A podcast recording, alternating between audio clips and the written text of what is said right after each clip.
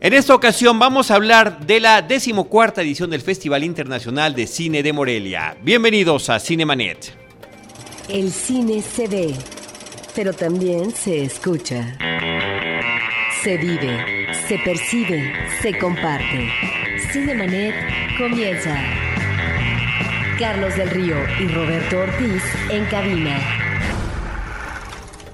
www.cinemanet.com.mx es nuestro portal, un espacio dedicado al mundo cinematográfico. Yo soy Carlos del Río y a nombre de Roberto Ortiz y de nuestra productora Paulina Villavicencio desde Anchor Sound les doy la más cordial bienvenida. Y me da mucho gusto saludar en primera, eh, en primera línea a mi tocayo Carlos Gómez Iniesta, crítico de cine. ¿Cómo estás, tocayo? Muy bien, Tocayo, este, de nuevo aquí, gracias por invitarme, siempre es un placer. De nuevo, de regreso de Morelia. Además, que eso ya también tiene un rato ya un que- día de celebrar nuestro santo. Al momento de la grabación falta un día. no sé cuántos habrán pasado cuando, cuando salga el podcast. Este, uno o dos días, Tocayo. Seguro. Segurísimo. No, muchas gracias, Tocayo, un, un placer que, que me invites de nuevo. No, muchas gracias. Y le doy la cordial bienvenida por primera ocasión en los micrófonos de Cinemanet a Juan Carlos Villanueva.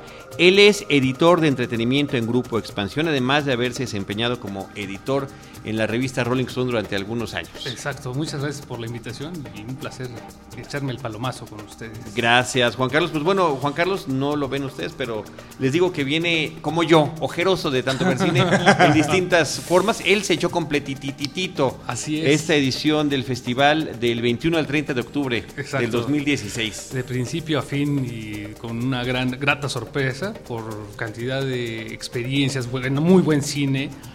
Eh, percibí una línea que igual ya la comentaremos en el, más adelante y también entrevistas sobre todo con los estelares, ¿no? Con los actores estelares que estuvieron invitados, pues tuve la fortuna de platicar con todos y cada uno de ellos. No, pues increíble, porque Así además es. eran eh, grandes personajes, ¿no? Que Sí, tienen William ciertas películas, ¿no? Sí, Que claro. Audrey Audrey Tautou. Tatu, que bueno, por Interesante favor. Personaje. será Meli, para bien o para mal, ¿eh?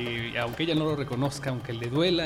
Le ha de doler mucho, le ha de doler mucho. Pues sí, eh, como los One Hit Wonders, ¿no? Exacto. Eh, pero bueno, pues ahí está su condena y su virtud. Sí, sí, sí, porque eh, queda en la historia del cine, yo creo que Sí. de una manera muy especial. Pero ahorita hablamos de eso. Sí, por Eh. Tocayo, la intención es que ustedes que tuvieron esta experiencia y que la vivieron y eh, vayamos sumando algunas voces sobre las experiencias que tuvieron allá en, en Morelia. Pero cuéntanos, ¿con qué quieres arrancar? ¿Qué, ¿Cuál es la virtud, la diferencia, eh, lo que distinguió a esta edición del festival? Creo que esta vez, Tocayo, eh, arrancamos con el pie derecho, eh, a diferencia del mítico, o más bien trágico, 13, que fue la edición pasada, donde hubo una inauguración en la que canceló Guillermo del Toro, que abría con la Cumbre Escarlata, y que pues, todo el mundo estábamos esperando el estreno de esa película.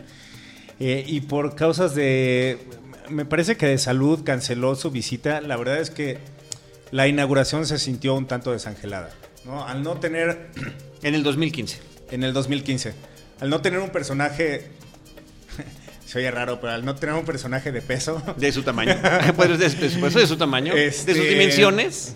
pues sí, sí, sí se siente como que no, eh, pues no había a, qué irse a parar a la inauguración, ¿no? Obviamente se hizo todo el protocolo con los gobernadores, con este el presidente mm, eh, municipal o, de, la ciudad de Morelia.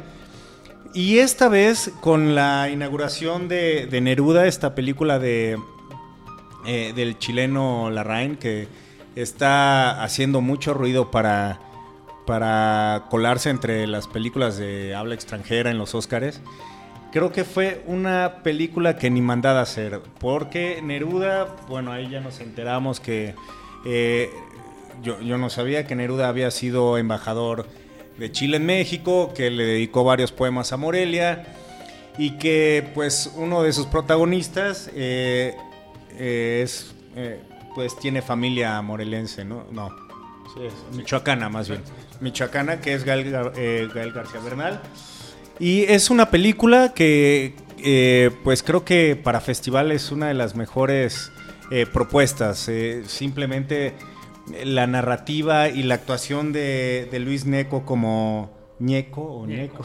Ñeco, ñeco. Luis Ñeco, un, un- un, este, actor chileno que hace un Neruda eh, estrafalario. Crudo, ¿no? O sea, Sí. lo que me llamó la atención, perdón, No, no, No, dale, entra, venga. entra, entra con todo, Juan Eh, Carlos. Justamente es esa parte de Neruda que lo desmitifica, ¿no? O sea, quizá pensamos en esos poemas desgarradores, eh, rompecorazones, y ahí presentan a un Neruda crudo, eh, mujeriego, entregado a los placeres más mundanos, ¿no? Que quizá finalmente es un Neruda real, ¿no? No, esa, no en el imaginario colectivo con el que sueña, ¿no? Las, las adolescentes a medianoche que dicen, ay, mi novio, y me escribe este poema. Más bien es un Neruda muy real. Y justamente con la mancuerna con Gael García logran hacer esa química del el antagonista con el protagonista, el, el bueno y el malo, el perseguido y el acechado, que creo que lo resuelven de una manera, con un, lleva un ritmo, una cadencia y el final es brutal, ¿no? Es muy sensible el final, creo.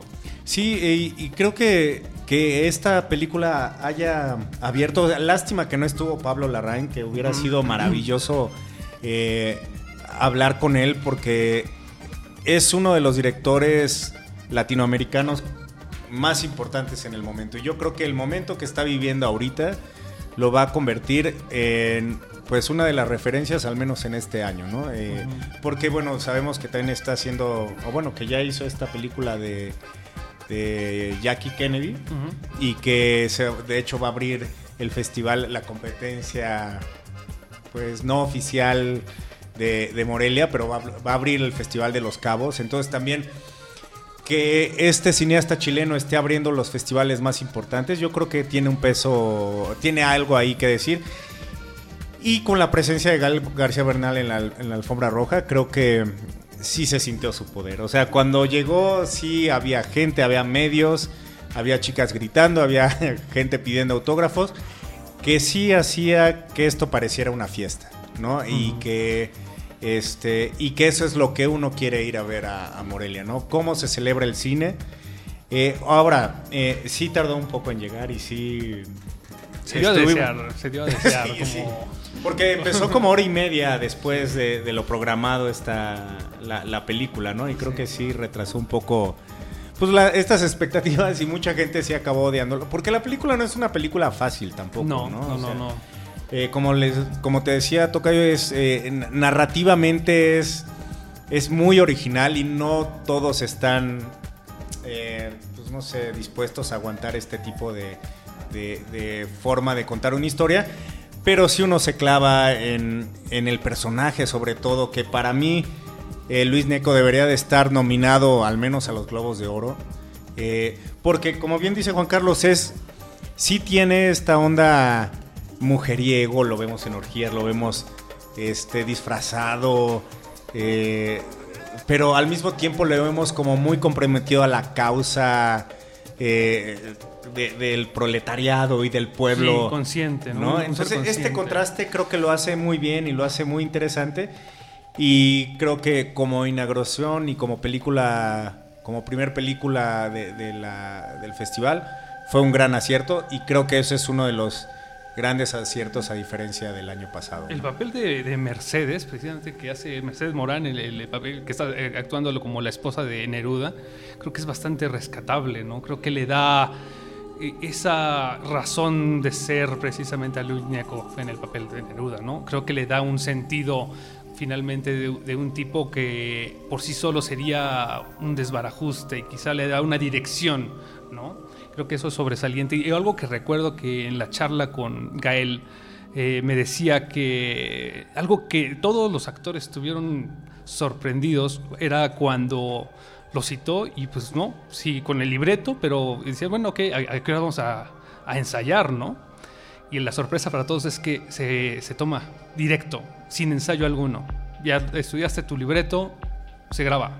Entonces creo que eso lo que haga él, le- que le dio esa naturalidad y para él fue la mayor presión, ¿no? Porque fue como el terror escénico, el volver a sentir ese, ese miedo al escenario, a la cámara, ¿no? Filmar sin ensayar, pero además en cuántas tomas o en una sola toma. Pues de las que... Así como lo- como lo va, conversa. Como, como directo, así como llegaste, quítate tu chamarra y vas, métete al papel, ¿no?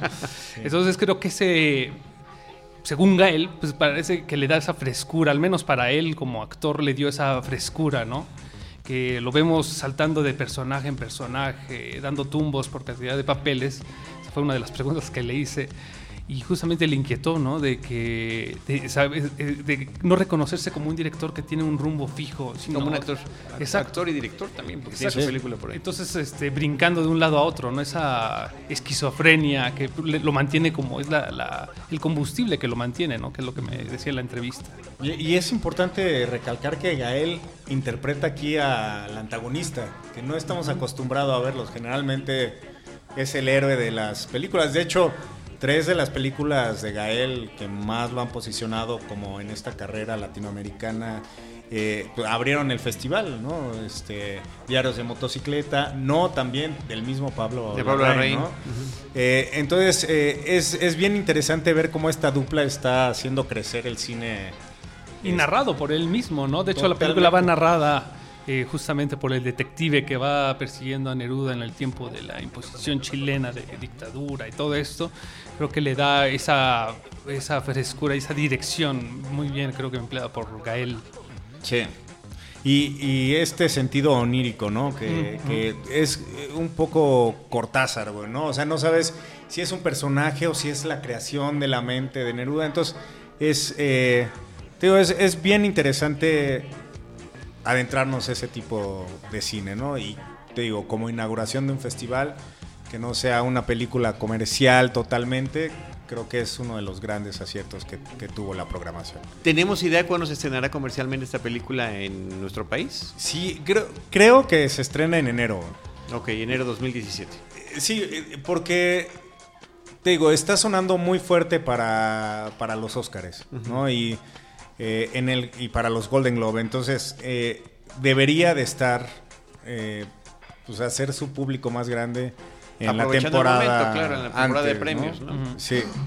Entonces, este, pues veamos a ver cómo le va comercialmente. Generalmente eh, les cuesta un poquito más de trabajo, Sí. ¿no? Eh, Juan Carlos, ¿qué más? ¿Qué siguió de ahí? ¿Qué es lo que te llama la Bueno, atención de, de esta experiencia que tuviste? Precisamente la. Bueno, viene desde cine internacional hasta la participación de Amat Escalante con la región salvaje.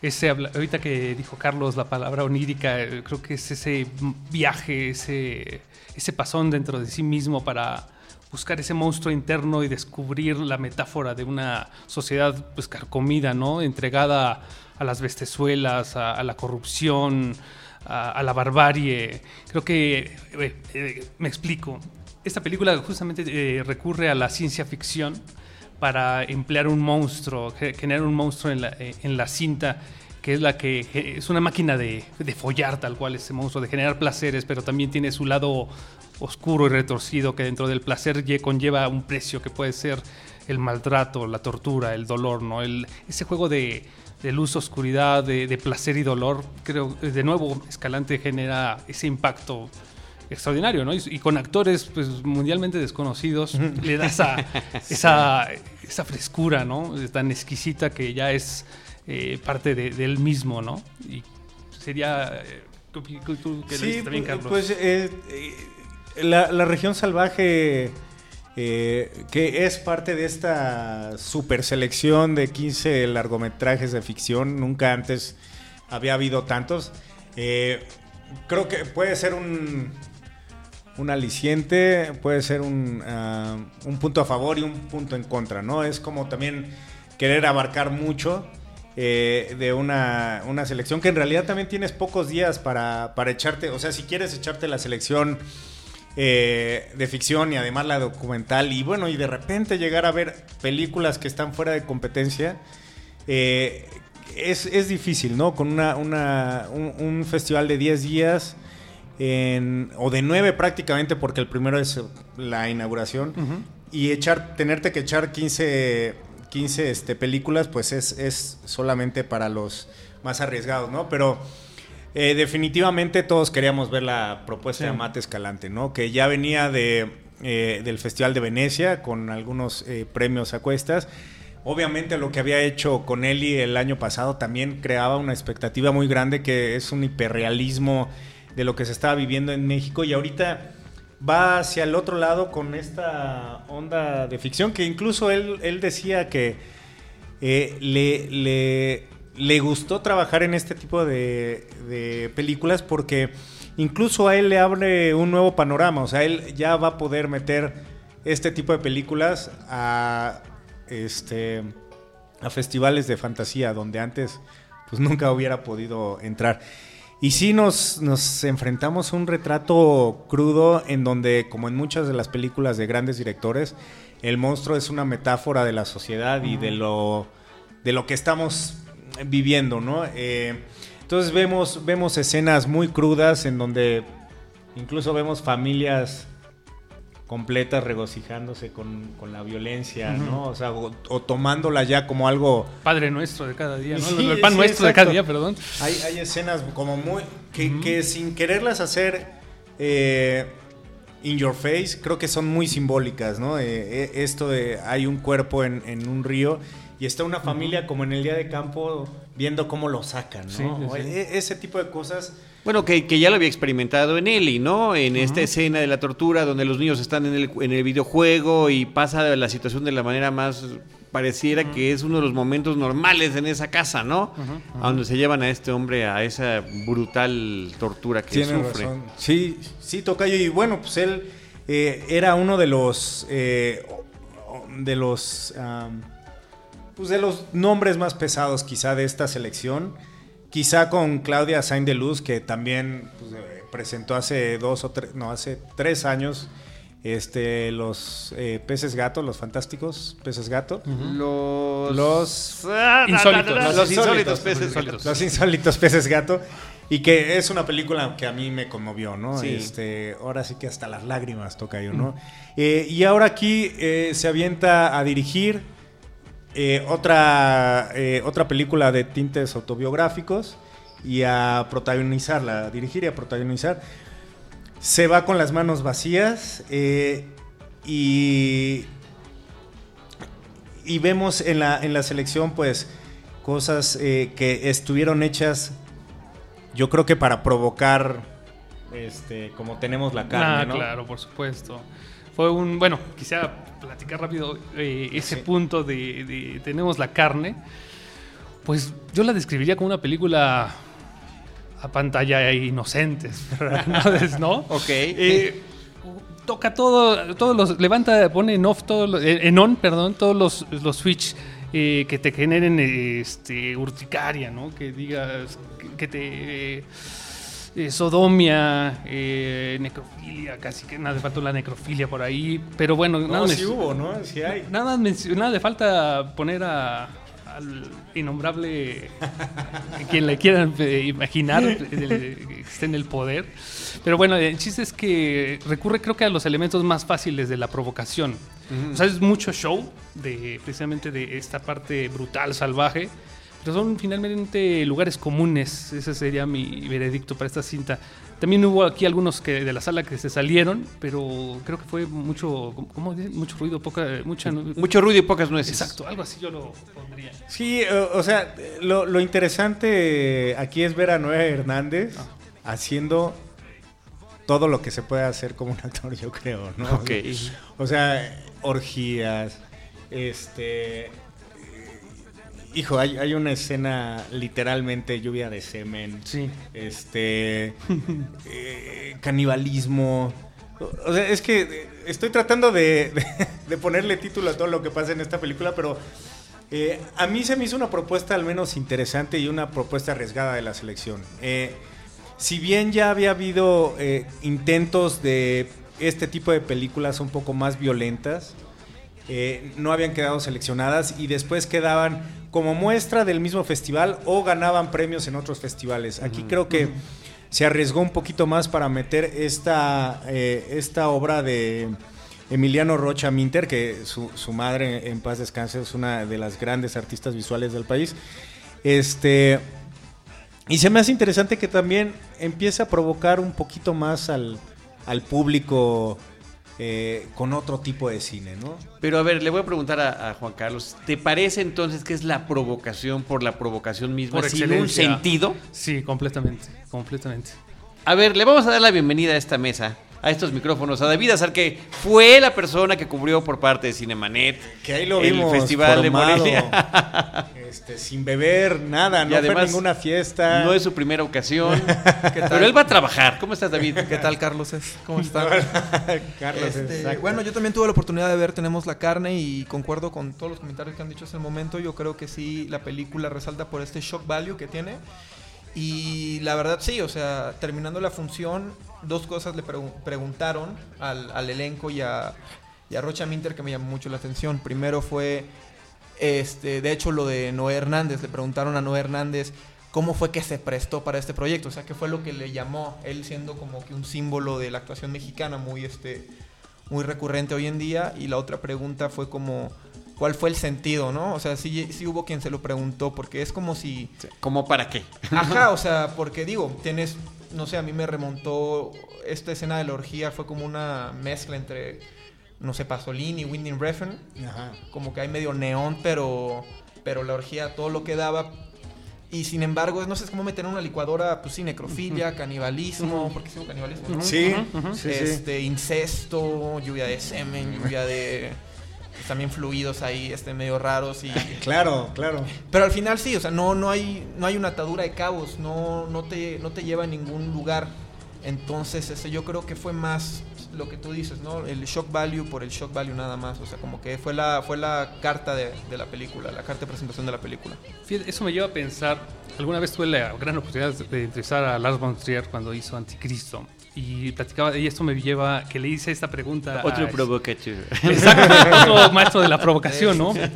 Y le preguntaba a Escalante, volviendo un poquito a la región salvaje, este, y pensando ahorita en Tenemos la carne, que el cine B tiene un, algo en común con, eh, con el cine porno, ¿no? O sea, ambos se disfrutan a oscuras y, este, y finalmente, mientras el, el cine B, el cine este de zombies, de terror, están esperando el momento de climático del brote de sangre, el salpicón de sangre, aquí estás esperando el salpicón de semen, ¿no?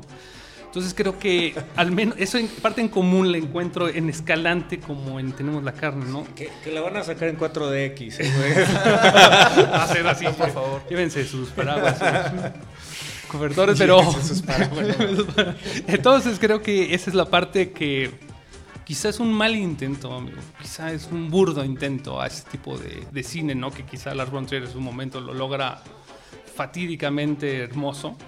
Y Escalante él me decía precisamente eso, ¿no? Que es lo que le atraía a generar ese, esa sensación entre placer y morbo, pero también reflexión, ¿no? Y nada más quería abundar por ahí, nada más, dicho sea de paso, de Escalante, algo que me pareció fabuloso de que él descubre durante la entrevista, me dice, fíjate que estoy descubriendo en el- eh, ahora, que ese monstruo tiene que ver mucho con mis recuerdos de infancia cuando estaba viendo E.T. De hecho, me puse a ver E.T. por ver eh, eh, me- Stranger Things, me llevó a E.T., ¿no? Entonces, viendo, descubro que... E.T. llevó a Stranger Things. Exacto, ¿no? Entonces descubre cuando vio E.T. que su escena inicial, que se ve como un asteroide, se ve el espacio y entra la música, descubre que inconscientemente tiene mucho que ver con el, eh, en la parte de créditos de E.T., ¿no?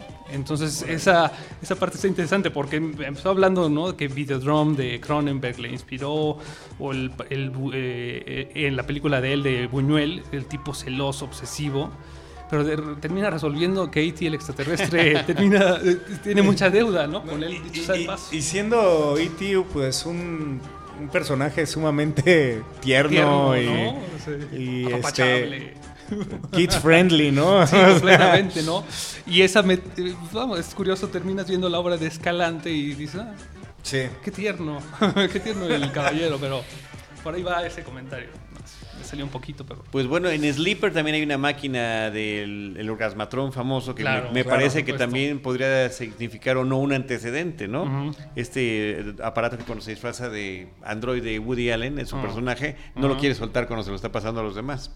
Pero bueno, en fin, ¿qué otra cosa toca yo, Juan Carlos, eh, David, eh, a continuación de confo- conforme se fue eh, desarrollando estas, estos 10 días de cine? Creo, creo que otra de las grandes aportaciones del festival en, el, en su catorceava Edición. edición. fue la presencia, como lo decía Juan Carlos, de, eh, de actores, directores de talla mundial, Sí. ¿no? Eh, en la edición 13, pues sí, sí hubo, obviamente hubo presencias, estrellas. Creo que la más grande fue este Tim Roth, este que venía a que presentó Chronic, me parece, ¿no? Presentó El- Chronic y se le hizo creo que también un homenaje. Presentó Sí. este la, la película Ah, que dirigió Warzone. Warzone, Sí, Guerra. sí. es cierto. Pero este año eh, prácticamente todos los días hubo un personaje de talla Sí. este, internacional, ¿no? Sí. Eh, comenzamos con, con, con Casey- Gael. Ca- con Gael. Ajá. Después nos seguimos, si no mal recuerdo, con Casey Affleck. Casey Casey Affleck, Affleck, sí. por Manchester by the Sea. Que, bueno, yo no vi la película, ustedes creo que... ¿Tú la viste? Sí, sí, Pero, pero que, yo creo que mucho lo, lo llevaron porque están está sonando mucho para el Oscar. No no no sé qué tanto sé como la promoción de la distribuidora. Por ahí algo, Pero- creo que tiene que ver la mano de Amazon que compró precisamente los derechos y encontró en, en- en Sony, en Columbia Pictures, la distribución. Y creo que trae mucho ese peso detrás. Yo la vi, igual, a ver si tú, a ver qué opinamos. Eh, a mí dos. por lo general sí me gustó mucho. Ajá. Este, fuera la promoción que se le pueda hacer a la película, sí siento que tiene esas notas de, de academia, ¿no? O sea, sí siento que es esa típica Sí. película que, que a la va. academia gusta, ¿no? Que siempre va a estar perfilando para los Oscars. Yo lo veo sobre todo en, o sea, sí sí le veo por ahí una que se cuele por mejor película. Como actor. Me- el, el actor es el que más lo veo este factible. Música y tal vez guion, yo creo que son las fortalezas que tiene la película. Este, sí es un drama muy, este, es muy profundo. O sea, la temática que toma, o sea, es, que, perdón, que toca, trata del duelo y la soledad que pues deviene del duelo. Pero también este, siento que es muy sutil la forma en que, en que se cuenta la historia desde, por, por medio de Kenneth Lonergan, ¿no? el, el director y, y guionista. Y también lo que me llamó mucho la atención fue que este, a pesar de ser un drama tan intenso, sobre todo en la segunda mitad se empiezan a descubrir las cosas que, que, que tienen al personaje de Casey Affleck tan irreparable emocionalmente. Sí tiene ciertas escenas como que de comic relief, o sea, sí tiene una comedia, un humor ahí Mm, medio, sí. medio este, igual muy sutil, Sutil, ujú. que Sí, sí, este funciona muy muy bien para, mi- para mi gusto. Eh, recuerdo en, en la charla que tuve con Casey Affleck, eh, precisamente me hablaba ¿no? de, de esta parte que se adentra en la parte más tortuosa de, de un padre dolido por un pasado, por errores del pasado. Pero justamente él me hablaba de esa simbiosis que hizo con su vida tal cual, real, pensando en sus hijos y en la posible ausencia de ellos, ¿no? Como, Proyectando. Exacto, una proyección de que dice cómo poderte reparar de una pérdida así, ¿no? Entonces el tipo creo que sí logró una buena... De repente me saltaba en escenas muy clave que debería cualquier persona diría, no, pues en ese momento me quiebro, ¿no? Exploto. Pero creo que al final de la historia reflexiona en la película y creo que en efecto esa válvula de escape la lleva en un tipo, eh, si no neurótico, sí bastante violento. Eh, eh, cualquier cosita lo detona y es un tipo que se, va a, a los golpes, ¿no? Entonces, este, creo que lo resuelve de una forma, si no, no, no predecible, pero sí logra justificada, ¿no? Muy justificable. Ese sería nuestro veredicto. Sí, interesante. ¿El título? Manchester, Manchester by the Sea. Sea, No tiene título en. No sé cómo le van a poner aquí. No, la verdad, barbaridad, ojalá no se les ocurra, pero... No, definitivamente no, se- no, No, no ¿verdad? va a ser en Manchester junto al mar. a ver qué barbaridad se les ocurre o belleza. Muy bien. Eh, Tocayo, ¿con qué nos seguimos?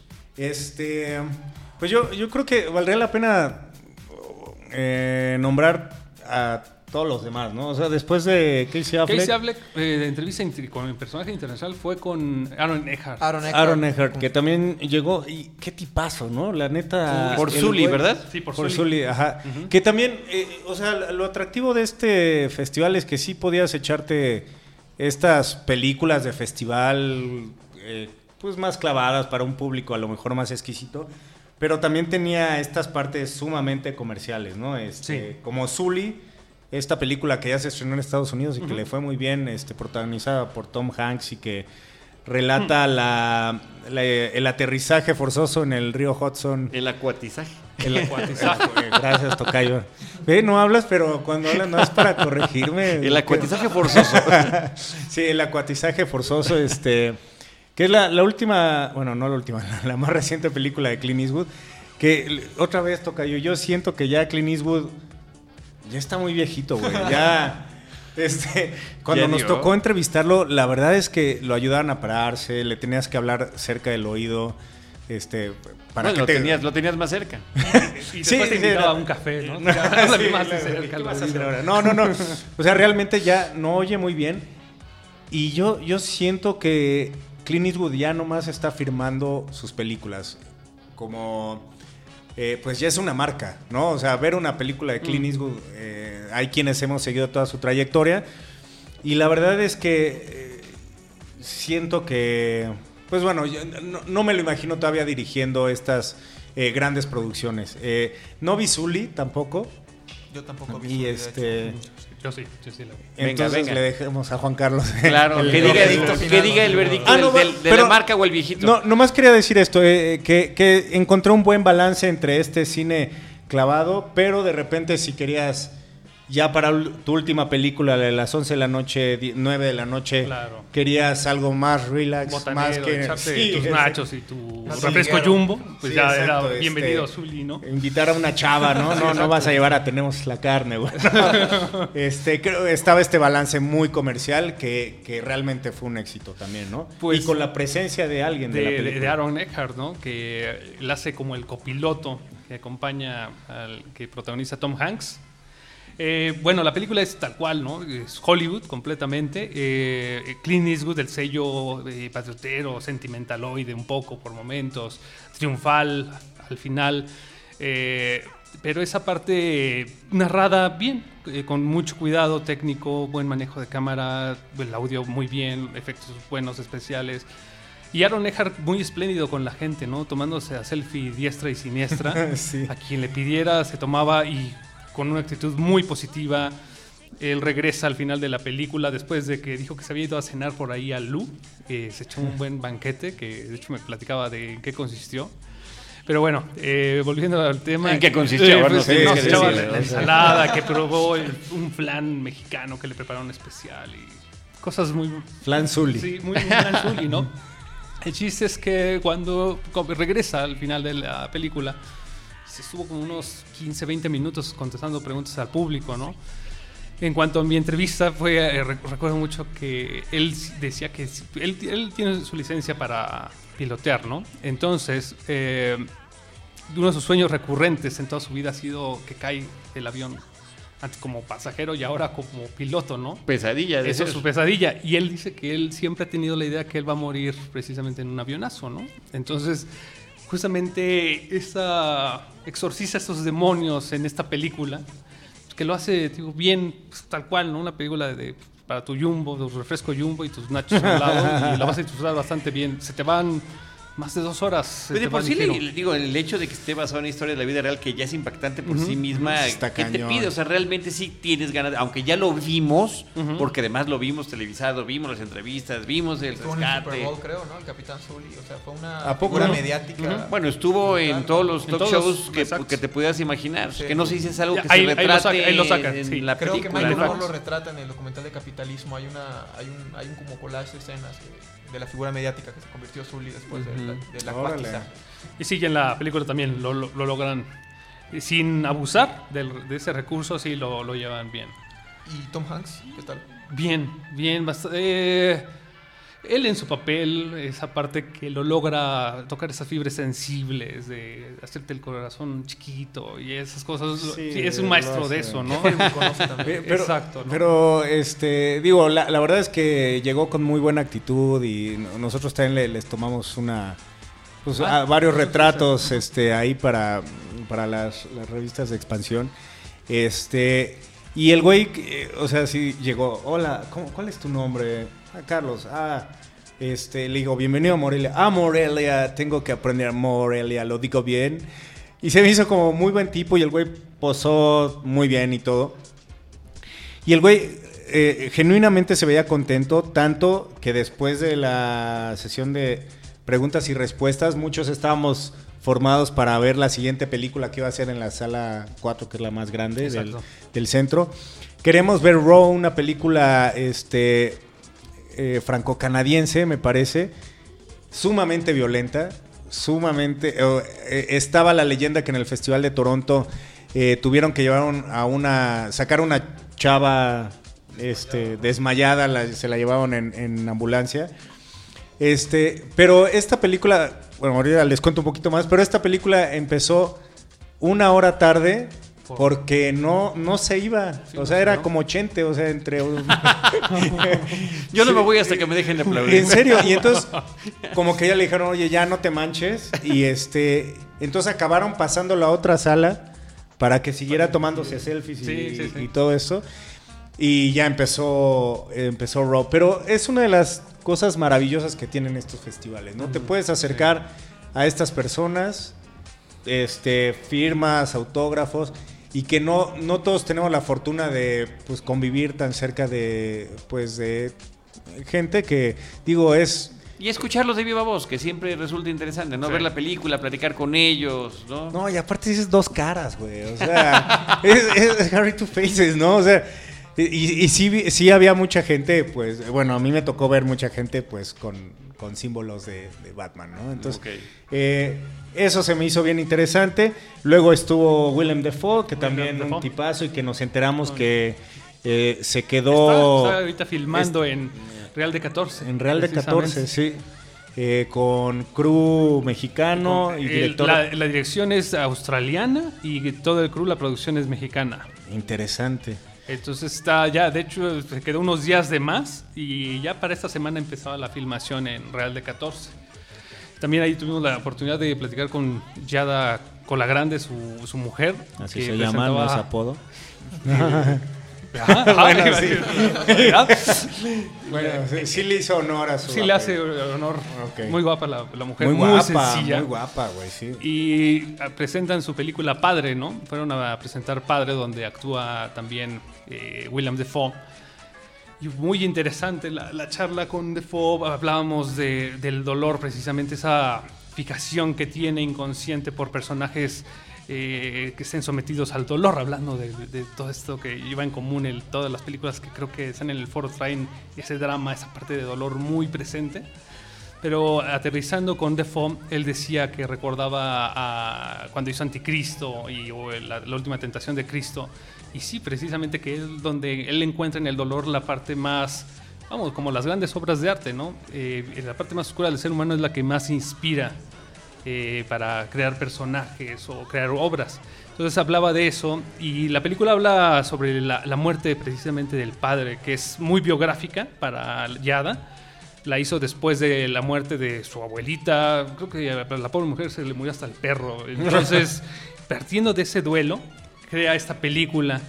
Esa parte con fantasmal. es la película es muy fantasmal. Es una película pesada, pero con mucho contenido eh, simbólico. La mujer está muy clavada en la parte karmática, ¿no? De la reencarnación y ve la vida como un, como algo lineal finalmente. La muerte no existe para ella, ¿no? Entonces ella trata de redimir ese, ese, ese duelo eh, con esta película que bien retrata a ese fantasma no como ente de, Hollywood- de- Halloween, ¿no? de, terror, sino más bien el fantasma como la metáfora de, de la oportunidad perdida, del decir, ¿y si hubiera hecho esto? o el por qué pasó esto, el, el arrepentirte del algo, como el arrepentimiento encarnado precisamente en la pérdida del padre, ¿no? de las cosas que jamás le va a poder volver a decir al padre. Entonces en esa parte la explora hasta que logran una gran cinta. Muy musical, la vemos cantando, aparte que la dirige, la actúa y canta. Entonces es un agasajo la película en, en ese- por ese lado.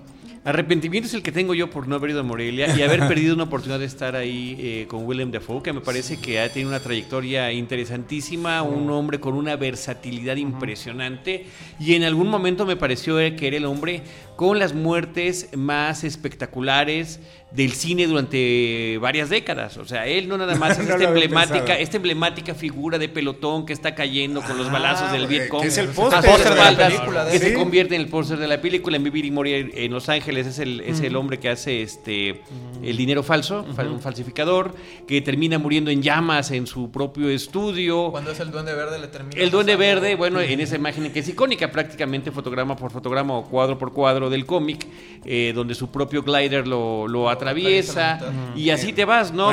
Salvaje salvaje de corazón puta. que le explota la, la- la escopeta en el rostro y bueno, muere crucificado, Exacto. Oye, güey, finalmente. Además de muchas otras, ¿eh? O sea, es Speed que 2 no- no- eh, nos hubieras avión- dado ese dato, güey. ¿no? Está, está buenísimo, ¿no? No, a mí, a mí de verdad que desde hace muchos años. Y él inicia su carrera con un papel chiquitito, Sí. minúsculo, minúsculo, en esta película de vampiros eh, con David Bowie. ¿no? Sí, de, de Hunger. de Hunger. Y con- sale, ¿no? Hablando por teléfono en algún momento, pues creo, me parece que es la Exacto. primera vez que aparece. su Fíjate, ahorita que tocas ese tema, yo le hablaba un poco por ahí, me fui, porque le dije, hay algo que veo en común eh, también en tu carrera, ¿no?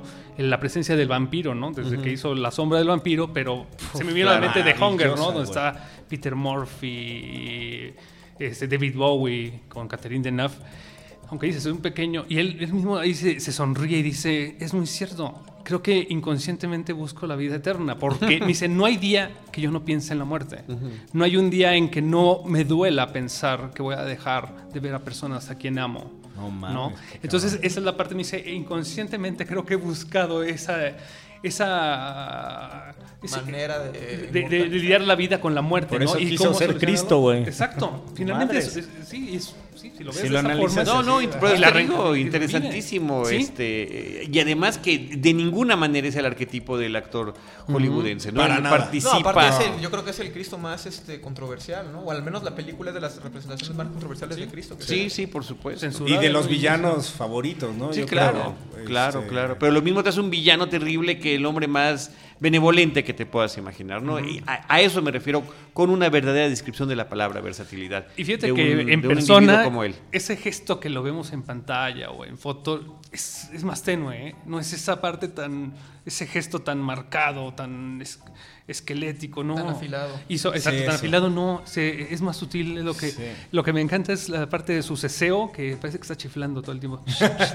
está diciendo y chifla. Esas peculiaridades que, exacto, que cuando, cuando estás cerca de esos personajes, pues descubres, ¿no? A, a la persona Claro. más que al actor, ¿no? Claro, claro, Se vuelve claro. exquisito y descubre, y nada mejor que ver, eh, que conocer a gente tan talentosa y con los pies en la tierra, que es lo mismo que ves arriba de un escenario o detrás de una cámara, que, así eh, conviviendo contigo a un lado, ¿no? También le hicimos padre. fotos y es, no hay nada más gratificante que conocer, en verdad, gente con talento y con una humildad y, es, eh, y real, ¿no? Sí. Nada planeada, nada de pose.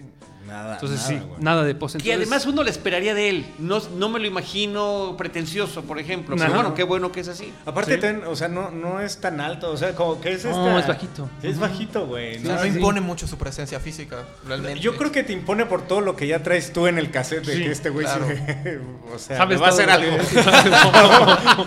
En cualquier momento se en cualquier transforma. momento va a dejar de ser amable, güey, ¿no? Pero, pero no, al contrario, como un güey sí ensimismado, ¿no? Como muy en su pedo, pero muy amable, güey. Pero amable, Siempre, Qué padre, siempre, güey. qué padre, qué padre experiencia. Pues vámonos ya rápido porque finalmente, se- la verdad, se nos está yendo ya No. un buen rato de programa. Audrey tú yo creo que eso sí tenemos Sí. que, que llegar a este Cubrirlo, punto. sí. ¿Qué pasó, muchachos? Audrey Tatú. ¿Nos vamos con Audrey Tatú o nos vamos con Bellas de Noche? Que también por ahí quería Y mencionar. vamos a Audrey tú y ahorita Audrey vamos con Tatú. Bellas de Noche. Por favor. Esa por es favor. la, la pregunta del millón. Mi experiencia, ¿ok? Tuve la oportunidad de entrevistarla. Mm, Es tierna, es una mujer tierna. No es alguien tan brillante, no es alguien tan elocuente al final de la historia. Es Amelie, ¿no? Tal cual. Y creo que termina siendo su virtud y su condena, ¿no? O sea, termina siendo como esos cantantes One Hit Wonder. Que todos lo recordamos más por esa película que por el resto de su filmografía, ¿no? Interesante que lamentablemente el tiempo no me dio chance de preguntarle sobre su participación en la el spin-off de recuérdeme eh, bueno ahorita lo- ahorita que me, recuerdo lo aterrizo en esa parte Eh, es- una- bueno, presenta la, la vida de Jacques Cousteau y actúa eh, interpretando a la esposa de Jacques Cousteau. Es un papel muy secundario. La película biográfica completamente de la familia Cousteau, donde pierde Jérôme, Sa- eh, Salé, eh, interpreta a Cousteau y el cuate vemos cómo sube el estrellato y cómo pierde eh, pierde el piso hasta convertirse en excesos y el, y el hijo lo aterriza, ¿no? A ser un tipo más consciente por el ecosistema y todo eso. Pero bueno, el resumen de Audrey todo el tiempo se pasa en segundo plano, ¿no? O sea, creo que pues sí, cualquier actriz pudo haber hecho el mismo papel y no hubiera pasado nada. Pero queremos, queremos saber la vida real, güey. Bueno, lo, lo que vimos, yo, yo ya estaba acá cuando llegó eh, ella. El spin-off de The Big Lebowski. Big es lo que Lebowski. Ah, Exactamente. sí. El Eh, spin-off pero de es Big la, Lebowski. es la serie. De John Turturro. La serie, ¿sale ella? No, no, no, no, No, no, la ella va a película estar. que está haciendo John Turturro por The Jesus. Ajá, de Jesus. El Es la- Big- el Pero, pero era cuando hicimos el programa, todavía era serie de televisión, ¿no? Iba a ser serie de televisión. Iba a ser. no sé si sí. va a ser en serie. Pero ahora es una película, un spin-off que de alguna manera también es. ¿Quién dirige? Me da miedo. Turturro. ¿A poco? Qué bien. Sí, protagoniza y dirige. No manches. Sobre y- eh, Jesús. Y también que está basada en una película francesa de los 70, no recuerdo el nombre. Ahora, qué o sea, bien. entonces quién sabe qué cosa va a ser al final, pero sí va a ser una locura. Pero yo, yo la eh, eh, las fotos que vi no se veían nada bien. O sea, Andrajosa, llegó un poquito andrajosa, despeinada. Sí. Es muy flaquita. es- es- eh, Igual es chaparrita, ¿no? Puedes pasar al lado de ella y no te darías cuenta que es ella, ¿no? Esa es la parte que creo que desencanta un poco. O sea, la oportunidad que he tenido de conocer a varios actores, ella creo que ha sido de la más insípida. Y que no me, me- me van a odiar la fanaticada, pero... que- que- tanto que esperábamos Es eso, verla. Él güey. se llama Juan Carlos Villanueva, recuérdenlo. El que estaba- eh, los comentarios vertidos por los invitados a nuestro programa no tienen nada que ver con cinema. Pero sí, fue un poco desen- eh, eh, sí, desencantador toda la, la experiencia con ella porque eh, una actitud educada, pero no más, no, no te daba más de lo necesario, ¿no? Y creo que en toda su participación en el festival fue eso, ¿no? También se tomó sus selfies con la fanaticada y todo eso, pero... pues, Más fría. moderada, Fue más, más fría, moderada, sí, sí. sí. com- comparas a Defoe, comparas a Aaron Eckhart, que súper espléndidos con la gente, muy entregados. Y ya fue un poco más ecuánime. Bueno, cualquiera puede decir, mujer ecuánime. es que es francesa. Pues sí. Sí, más sutil. Eh, y y es, es bonito el rito que están haciendo ahora en el Festival de Morelia, que les develan lo- eh, un, un asiento en la sala a cada uno de, de estas grandes personalidades. Entonces, ahora tú cuando vayas al, al Cinépolis del centro en Morelia, puedes sentarte en la butaca Aaron Eckhart, en la butaca este Alfonso Cuarón creo que ya está. Alfonso Cuarón, sí. No, muy bien. muy este bien. Gal García, obviamente. Este, pero bueno, pues si quieren sentarse en la butaca Amelie. Sí. Este, Audrey Tautou. Audrey. Pero está padre, creo que es, es un bonito gesto, ¿no? Y saber que ahí estuvo sentada esa Sí, persona. claro. Tan Eh, diminuta es como padre. es. No, que estés al lado y que creas que la invitaste al cine es, es bonito, ¿no? Muy bien. Bellas de noche.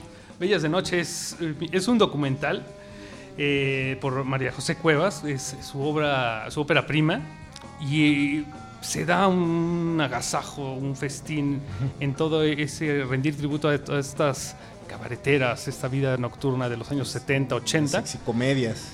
¿no? Y donde pues obviamente aparece Olga Brinskin, aparece Lin May, eh, la princesa Yamal, eh, Wanda Seux y Rosy Mendoza, ¿no? Interesante porque ese exceso de y ese culto por la belleza cómo termina desquebrajándose y haciendo todo un drama hecho y derecho, ¿no? Ves a Wanda Seux llegó a la función para presentarla en silla de ruedas la señora, pero lo que tienen en común todas es que una sabiduría nata, ¿no? O sea, tal cual real, no, no leída, sino, sino vivida. Entonces, eh, es, es una reflexión sobre cómo la belleza puede destruirte y esos excesos que conlleva, ¿no? Del éxito, de la fama tan efímera de, que te lleva, conlleva sexo, drogas y rock and roll tal cual, ¿no? Entonces, el documental, eh, a lo largo de 93 minutos, 90 minutos, este, profundiza en eso y ves todas sus vidas eh, ahora completamente hecha añicos, ¿no? Y cómo han sobrevivido a, a la sombra de ellas mismas. Y se me viene mucho a la mente, si por ahí mencionar, hay un libro que creo que si les gusta esa película y, y cuando los atrape, que también tuvo un papel sobresaliente en, en el festival, eh, hay un libro que se llama de José Luis Martínez que se llama El día que cambió la noche. Creo que valdría la pena ver esa película y darle una ojeada a este libro, porque creo que te va a empapar muy bien de, de esa vida nocturna que ya no tenemos aquí en la Ciudad de México. Ellas mismas reflexionaban, ¿no? Eh, de esa parte que podías salir al cabaret y quizá no te iban a secuestrar, no te iban a amordazar y cosas así. Creo que aquí lo logra esa añoranza, tanto por la belleza física de estas eh, mujeres como la belleza que tenía el México, ¿no? Entre inocente y con ávido de, de descubrir nuevas cosas, nuevos placeres. Ese sería mi veredicto. Bastante Sí, atractivo. Y bueno, que Bellas de Noche gana como el mejor documental en una selección que también estaba competida y que sí, justamente a mí me encantan estos documentales que hacen, o sea, este cine que hace historias sobre el- nuestro propio cine, ¿no? Y de repente ver eh, que estas mujeres en su juventud se la pasaban muy bien y ahorita pues ya entradas en sus 60, 70 años, qué mal viven, ¿no? Y qué, qué, qué vuelta le ha dado la vida, ¿no? Entonces creo que es un documento bien interesante de un México que también no va a regresar. No yo no veo No, gente no. Haciendo sexicomedias. Ni los comediantes que se prestaban para hacerlo así. Este, entonces creo que es un documento muy valioso para, pues, para ver, ¿no? Que, que- que incluso fue de las pocas selecciones mexicanas que hubo en el prestigiado Festival de Toronto y que allá le fue muy bien y que estuvo Olga Briskin y hizo ahí su ruido también, ¿no? Entonces, ¿Hizo ruido con el violín? ¿No tocó el violín? no, no tocó. ¿Llevó a su tarántula? Oye, pero, pero ¿sabes, ¿sabes qué? Es, es Todos queremos ver a tarántula, Olga, güey, ¿no? ¿no? No, bueno. ¿Te acuerdas que tenía su colección de Sí, animales exóticos, no? Güey. con su ella ¿no? misma, ella misma era, Eh, sí. era exótica, ¿no? Sí, este, sí, sí. Eh, y bueno, ahorita pues destrozada físicamente también, bueno, o sea, Pues se conserva, creo que, y entregada completamente a la religión, ¿no? O sea, eh, una profeta tal cual del cristianismo y refugiada en ello, ¿no? Y ella lo di- eh, en el documental creo que se retrata una muy bien esa actitud de arrepentimiento, pero a la vez aceptación de todo lo que hizo, ¿no? O sea, eh, dice, sé lo que hice, sé todos los excesos que tuve de droga, de sexo, por qué no decirlo. Y, y- Me acuerdo bien de cada asumo, momento. ¿no? Exacto, de, to- de No, cada pero- uno, pero- de cada momento y de cada uno. Eh, eh, es muy buena noticia que ya tiene distribución, se va a estrenar en, en, en este mes, se estrena en este En mes, noviembre en noviembre, 2016. Ujú. este, que es raro que se estrene primero el documental ga- ganador que el- el- la ficción ganadora que ni si- el vigilante. A ver, platiquemos de la afición Este, ganadora. ¿Tú la, la viste? Yo soy el vigilante. Sí, yo también. Pero vas, vas tú, vas tú. Vas. Bueno, pues debido a mi corto tiempo en el festival, pues nada más estuve de viernes a martes, este, no pude ver tanto de ficción para, o sea, en cuanto a la elección de ser el vigilante la ganadora de ficción, ¿no? Sí. Vi cuatro películas, vi la de Escalante, vi este, Esa era Dania, vi El Vigilante y vi este, no eh, Pacífico. Y, y la verdad, El Vigilante entre estas cuatro, porque pues nada más hablo de las cuatro, de las 15 creo que conformaron la selección oficial de ficción, fue la que menos me gustó. ¿En serio? A mí sí no me gustó mucho. Rescato demasiado la fotografía. Este, del paisaje mexicano desde la altura de la construcción me gustó muchísimo. Tiene muy buenas tomas, muy buenos planos. Juega muy bien con este escenario. Y también este, la actuación de Leonardo, ¿cómo se, cómo se apellida este hombre? Que ganó también el ojo a mejor actor en el Sí. festival. Este, ahorita, ahorita encuentro su nombre. Pero la película me parece muy, muy interesante al principio porque sí inicia como un buen thriller. Empieza este, a sacar unas situaciones ahí medio bizarras al- en la noche, en la noche de este vigilante. La película trata de un vigilante que, de una obra en construcción que este, está esperando su turno, o sea, está esperando a su compañero para cambiar de turno y irse a su casa mientras su esposa la está constantemente llamando por teléfono porque se le está haciendo tarde, pero no puede abandonar la construcción porque entre una y otra cosa empiezan a pasar situaciones ahí medio extrañas, entonces se ve obligado a, a quedarse ahí con su compañero.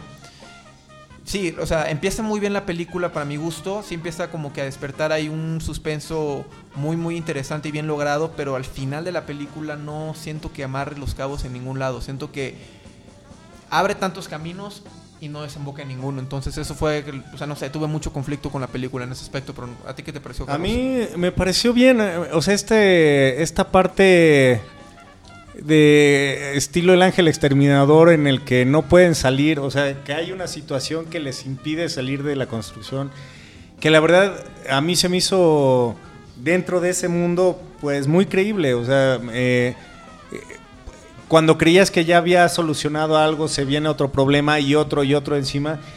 Y esa habilidad para mantener el suspenso que, que tiene el director, creo que lo manejó muy bien. Para mí sí era una de las películas eh, favoritas. O, o sea, eh, era muy grande la competencia eh, y creo que es una digna representante. Creo que es la única del CUEC que se coló entre la selección y resulta ser la, la ganadora, una ópera prima. Entonces, este, a, mí- a mí sí me gustó los diálogos, el actor.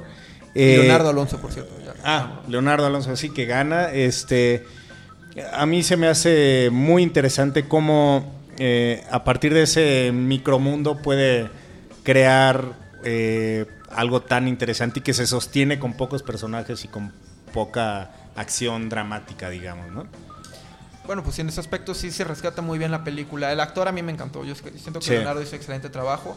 Tiene bastante humor este natural la película. Pero sí, yo me quedo, por ejemplo, de las cuatro que vi, me quedaría antes con incluso La Región Salvaje o tal vez con Esa era Dania, de Dariela Ludlow. Ándale, ¿en serio? Esa- Esa, esa a mí, híjole, no... Pues no me gustó, gustó más nada. el ejercicio que hizo entre Era más como documental, güey. Exacto, o sea, esa- exacto, si la metías en ¿Dónde la documental metías? quedaba bien, perfecto, pero su manufactura era dejaba, dejaba mucho que desear. Sí, ¿no? no, O sea, sí, completamente. Era más el ejercicio que hizo de la Sí. mezcla de la ficción documental y cómo lo ejecutó que la película en sí. O sea, eso es lo que yo le rescaté. Pero sí, estoy de acuerdo contigo. ¿Y ese el vigilante no se pudo haber llamado el velador? Que es Sí. como más apropiado. Sí, también. Yo lo pienso porque me dicen el vigilante y pienso en este personaje de Marvel Comics que está, no, justamente Watcher, vigilando a todos, pero bueno, así es Sí. como le llamaban en español. Más. Pues sí, tienes razón. Sí se pudo haber llamado así, güey. El O sea, el toque de humor de Carlos es del el velador, güey. Realmente Es el velador, velador. sí. Muy bien. Bueno, pues eh, no sé con qué. Ah, bueno, La La Land. ¿Qué onda con La La Land? No, mames. Ok. ¿Qui- Ok. ¿Quién llora primero? ¿tú sí la viste, Carlos? Sí, ¿Tú yo sí la vi. ¿Los tres? Sí, también, sí. ¿Tú también? Sí, también. Va, descósanse. Eh, A ver, caballero. Hijo, güey, para mí fue una de las mejores películas que vi en el festival. Comercialota, romántica. eh, quizá no era eh, el lugar donde verla, pero realmente salí conmovido. Eh, es una película que de alguna forma te vas a, a identificar. eh, porque todos hemos tenido historias similares, ¿no? O sea, de eh, cortar con alguien, empezar una relación, la relación este, Se en la que está. igual, o sí, sea, sí. O sea, toda la reflexión de a través de, de una, de una relación amorosa. Además, Emma Stone está, es como la novia perfecta ahí, ¿no? O sea, es bella, este, divertida, buenas ocurrencias, artística, eh, Creativa. creativa, güey. O sea, ¿qué le puedes pedir, no? Entonces, eh, además, eh, tienen estos cortes musicales que ni siquiera se sienten como si fuera una película musical cuando realmente lo es. Pero creo que estos interludios son en la identificación de la magia del amor. En el, hay una parte maravillosa donde vuelan en un planetario que, que, güey, o sea, te dan ganas de salir este, bailando de- de la película. Creo que, como lo decía algún colega por ahí, sí es una sucesora, buena sucesora de este. de Whiplash. Bueno, de Whiplash del director creo que es maravillosa, Sí. porque también el director es un director joven que apenas está ahí buscando lugar, pero creo que ya se lo ganó. Eh, pero estas películas románticas que definen a generaciones, o sea, eh, estoy hablando de Perdidos en Tokio, eh, eh, Una mente sin recuerdos, este, ¿cómo se llama? Eh, Spotless. Ah, la de Eterno Eternal- resplandor de una mente sin recuerdos. Ajá, o sea, para mí llega a ese, a ese nivel la, la película. Ah, maravillosa en mi, en mi gusto, güey. Juan Carlos Villanueva. Mi, mi veredicto, pero igual comparto con Carlos y yo lo resumiría, bueno, para resumirlo es, no hay peor nostalgia que añorar lo que no, lo no vivido o lo que te perdiste de vivir. Creo que esa es la parte que le da el meollo contundente, brutal Sí, a la güey. película. Creo que ese es uno de los dolores más grandes que puede sentir eh, cualquier ser humano. Añorar esa parte que jamás viviste o vivirás. Y otra parte que me encanta, que este tipo es un purista, ¿no? Tal cual este Damien, el director, eh, en cuanto a la música. Cantidad de nombres eh, de, de jazz eh, vas a encontrarte por ahí y en el personaje vas a, eh, a- a- hace esa, ese recelo por querer decir, no, es que la música, ese- esa pasión por la música la ves retratada de nuevo ahí. por ahí se avienta algún otro guiño. Está en una. Está Emma Stone en una cena snob con tipos adinerados y todo esto. En su, nuevo, en su nueva vida. Y están eh, hablando de, de ver el cine en 5.1, que es mejor que verlo en la sala.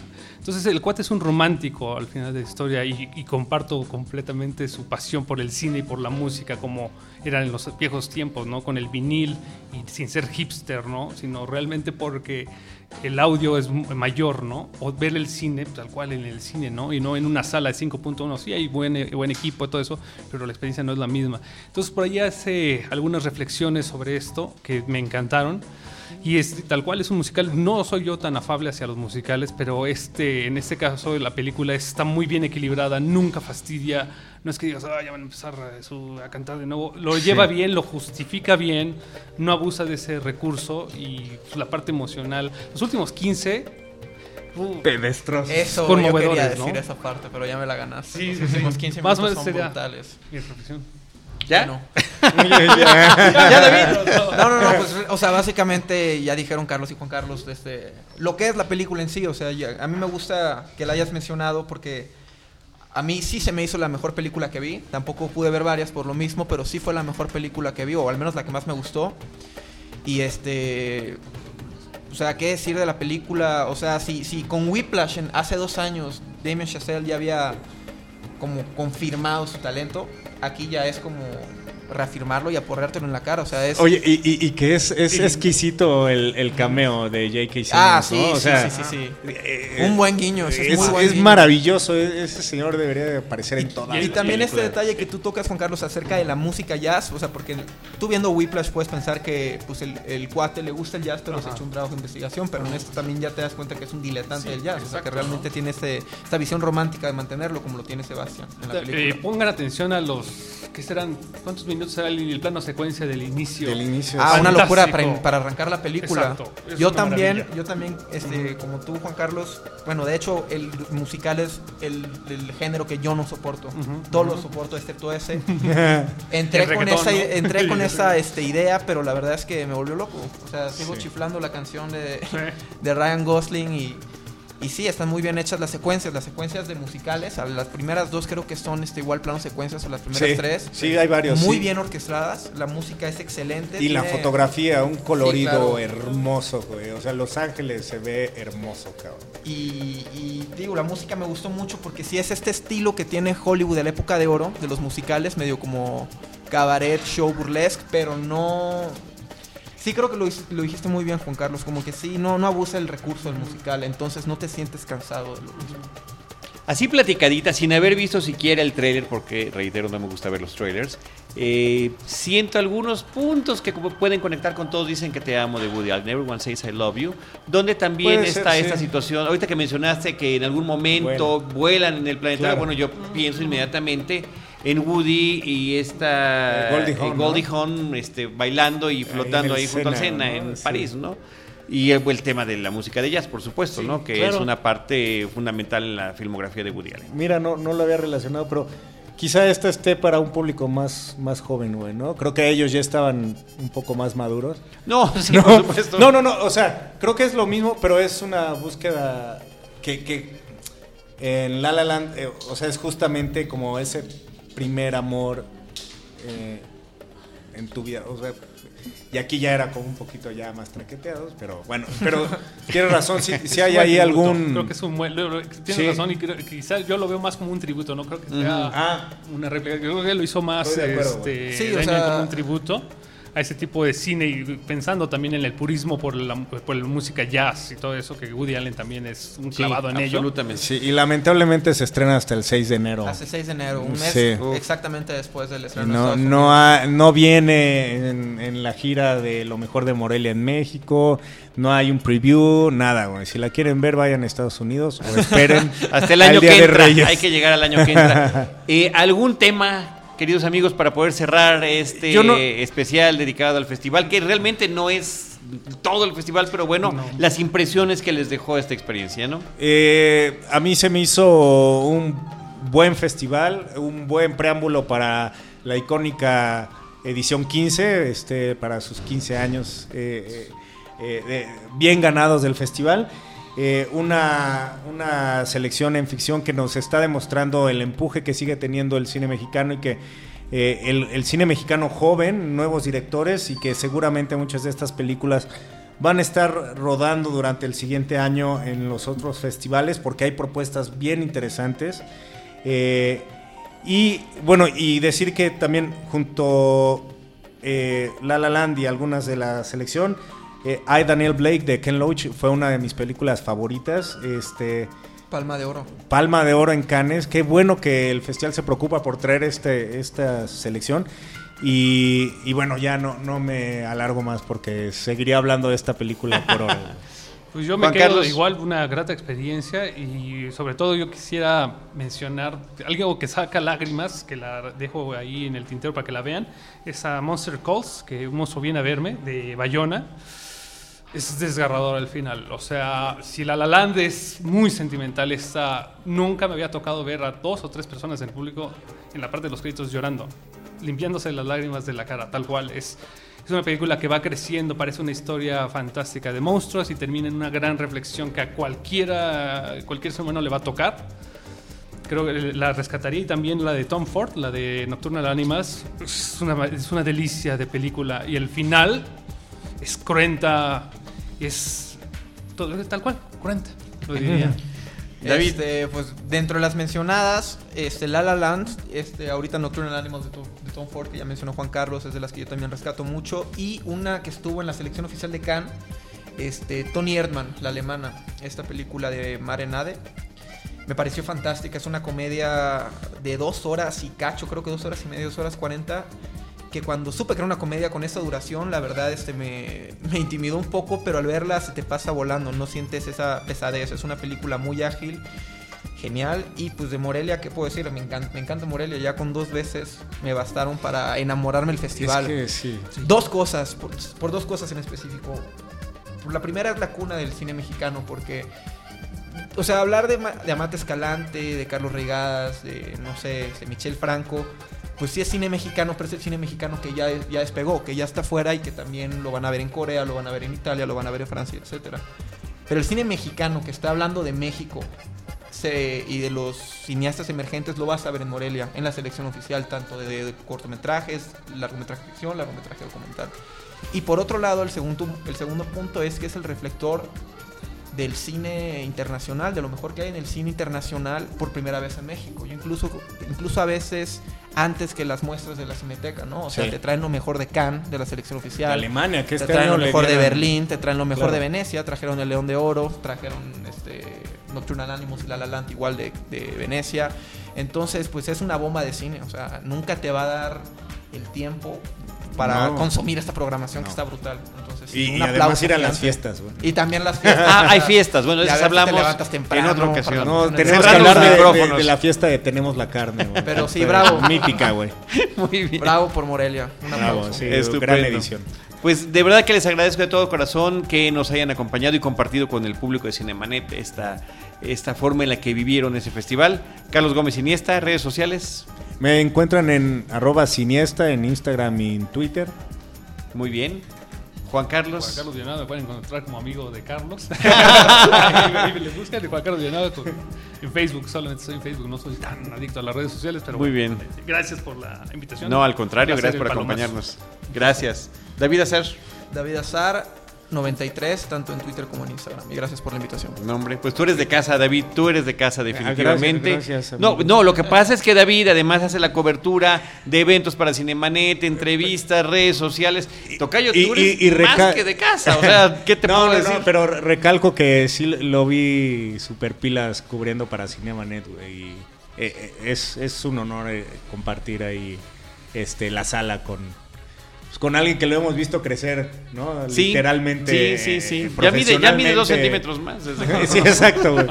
Barba, No, barba. este, pero muchas gracias por la invitación. No, gracias, Tocayo, gracias, Siempre gracias como chingón, siempre. Paulina, gracias como siempre por tu paciencia, tu producción, tu postproducción y todo el tiempo que le dedicas a Cinemanet. Nosotros les est- estaremos esperando en nuestro próximo episodio con cine, cine y más cine.